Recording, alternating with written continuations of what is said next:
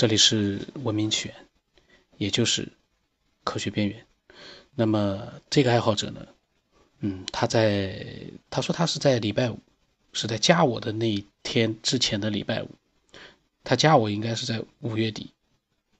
他说他听到了这个文明起源的节目之后呢，他就连听了三天了已经，他觉得非常的过瘾。他说很高兴可以找到一个。有共同爱好的朋友呢，一起来做一些这样的一个交流。那我觉得这就是一个很有意思的一个呃，就是喜欢真正喜欢科学，然后喜欢遐想的这样的一个爱好者，有很多自己想法的，而不是一个听了一集就觉得很愤怒的那样的听众。呃，我不知道他们为什么会愤怒。呃，前两天我跟一个人在说，我说你为什么非要把自己带入到伪科学爱好者的那个范围里面去呢？因为我讲的伪科学爱好者，其实你不要当他是说你不就行了吗？非要自己带进去，那是很痛苦的。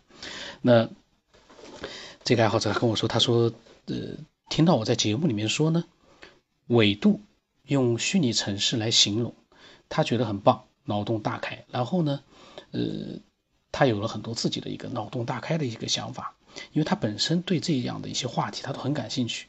他给我发了几个消息。就是一些呃关于宇宙和高纬度的黑洞边缘，还有宇宙奥秘，或者是暗物质可能是黑洞，呃，所有的星系或者是镶嵌在巨大的黑洞球体中这样的一些信息，呃，那么我觉得这样的信息，大家如果在网上浏览的时候，其实看看挺好。但是我呢，呃。还是把这样的一些信息当成是跟我们一样的一个天马行空的一个开脑洞，因为所有的这些信息其实都是猜想，它并不是一个科学家研究出来的一个大家公认的一个结论性的东西。所以这些东西呢，和我们的节目内容一样，都是开脑洞、开发思维的一个猜想。那我们可以去做一个参考和借鉴。那么他自己说呢，他觉得应该真的是像我节目里面说的。比我们高一层纬度的人看我们的世界呢，就像是在看一个模拟宇宙的游戏界面，可以任意的快进倒退，可以看到宇宙大爆炸时的景象，也可以看到人类在地球出现到消失，可以任意的改变历史进程。他打了个括号，平行空间。他说，但是呢，这一切对他们来说毫无意义，就像看一个电脑游戏一样，连生活的一部分都算不上，完全。不值得一提。他说，而我们这样的一个纬度的人呢，完全不知道自己在这个游戏里严格的按照时间的这个轴轴度呢在前进着，而且乐在其中。他说，因为我们根本不理解更高纬度的世界，也不敢去承认自己只是在更高纬度的虚拟世界里。他说，再更高一层纬度的智慧，如果也把他们当成是五维。就是说，一个五维空间的人的话呢，他们看我们的时候呢，就相当于看模拟宇宙游戏里面的四维的空间的人这样的一个居民呢，在玩模拟宇宙游戏，控制着游戏里的三维空间的我们。他说，这个是游戏里面游戏界面的三维空间的人，就是我们这样的一个维度。他说，四维空间的人也许知道我们的存在。但只是毫无意义的一个游戏，而五维空间的人甚至会认为我们是毫无意义中的毫无意义，根本连看都不会看我们是什么。他的这样的一个描述呢，呃，就好像是一个空间上面还有一个维度的人，更高维度人我们看不到，但是他们看到我们，而那个维度的人呢，还有更高维度人在观察着他们。呃，他的这样一个描述，呃。难道说四维空间的人其实就是五维空间的人的模拟游戏里面的那样的人吗？也就是说，游戏里面的人他们也在玩着自己创造出来的游戏吗？这个脑洞倒是也很有意思的，就是游戏里面的人也有了他们自己的一个意识和智商，只不过比较低级一点。然后呢，他说，也许我们这个维度的。宇宙呢，就是更高纬度的人玩的一个叫模拟宇宙的电脑游戏。他说，这个游戏呢有平衡度和繁荣度等各项指标。它摆动了大星系的位置，设定了银河系、太阳系的存在，重点玩了玩一个叫地球的星球，设定了地球的大陆板块，撒了一点生物在上面。后来发现恐龙没有意思，不好玩，就用工具抹去了，撒了点人类。在设定好了一切之后呢，就挂机去吃饭了。吃完饭回来发现，人类已经形成了多个种族、多个国家。然后，这个高纬度的人也会去吃饭，呵 呵呃，还很有意思。他这个想象，那他说这个高纬度的玩家觉得地球挺好玩，在玩别的星系之余呢，也经常会回地球看一看。有的时候会放大界面，用鼠标点点地球上的小人，还可以用右键点这个人，提高降低这个人的领导力或者是智力。他打个括号，就是科学家和国家领袖。他还实验了一下。让人类自己打世界大战，后来觉得不好玩，游戏当中的繁荣指数呢失分太多，他想停止战争，又想玩的刺激一点，就动重点的提高了几个小人的智力，可能这几个小人他指的就是科学家。于是呢，原子弹出现了，科技爆发的一百年开始了。他说这个玩家是谁？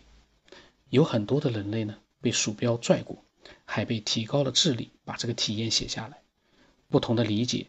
形成了不同的传说宗教。他说，有的人称这个玩家是上帝，有的人说他是太阳神，有的人说他是梵天。他把不同的一个种族的这样的一个宗教心目当中的这个神呢，嗯，把它都放了进来。我觉得这个想象力还是真的是蛮丰富的啊。嗯，那些伪科学爱好者，你们能有这样的想象力吗？我想应该是没有，因为你们大脑里面可能只有那些课本上的一些科学的知识，可能你还未必很精通，你只是知道一些科学名词名词，你就来随意的指点这个指点那个，好像你自己就是一个科学百事通，其实你对科学一无所知。那我们这样的一个这个爱好者，我觉得他的想象力真的是蛮丰富的，可能有的人觉得这是一个。幻想完全是不可能的，但是我倒觉得未必是一模一样。可是他这个想象里面会不会有一点真实的可能性在里面？这很难讲。就像我们人类创造了游戏出来之后，游戏里面的人物，之前我和那个爱好者李健曾经讨论过软体智能，那游戏里的玩家。里面的游戏人物未必就不会有他自己的一个智能，他在游戏世界里面发展了他自己的领地，他自己的一个各种各样的一个空间，也未必是不可能。这我个人的设想。那么我说你这个想法倒真的是很厉害啊。他说主要呢是借鉴了我在节目里面虚拟城市的观点，让他呢觉得脑洞大开。呃，我说。虚拟世界是我一直以来都有的一个假想之一。那我当时呢，还也说了一段话，我我都忘了，我来放一下。你说的这个虚拟城市的观点是在哪一期里面的？因为我我的节目太多了，我的想法都分散在不同的节目里面，所以说我自己都不知道你是讲的是哪一期里面的内容。呃，你能告诉我一下吗？然后呢？呃，我跟他说，我说，呃，可能是很久之前的一些脑洞大开。他说他帮我找一找。然后呢，他呢，呃，他说以前在大脑里面呢，就有这样对维度之间的关系的一个模糊概念，只是一直不知道该怎么样去描述。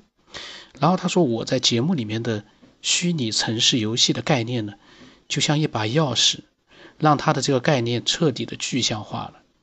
呃，越思考越过瘾。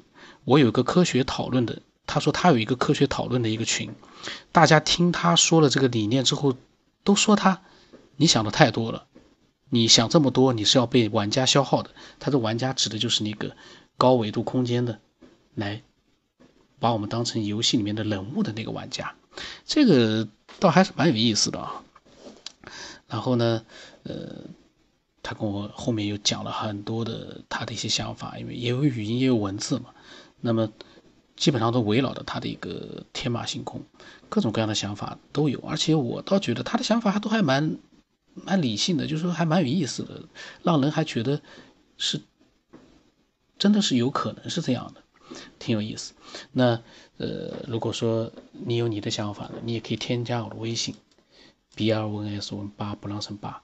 添加微信之后呢，可以把它告诉我。那么这个今天就到这里吧。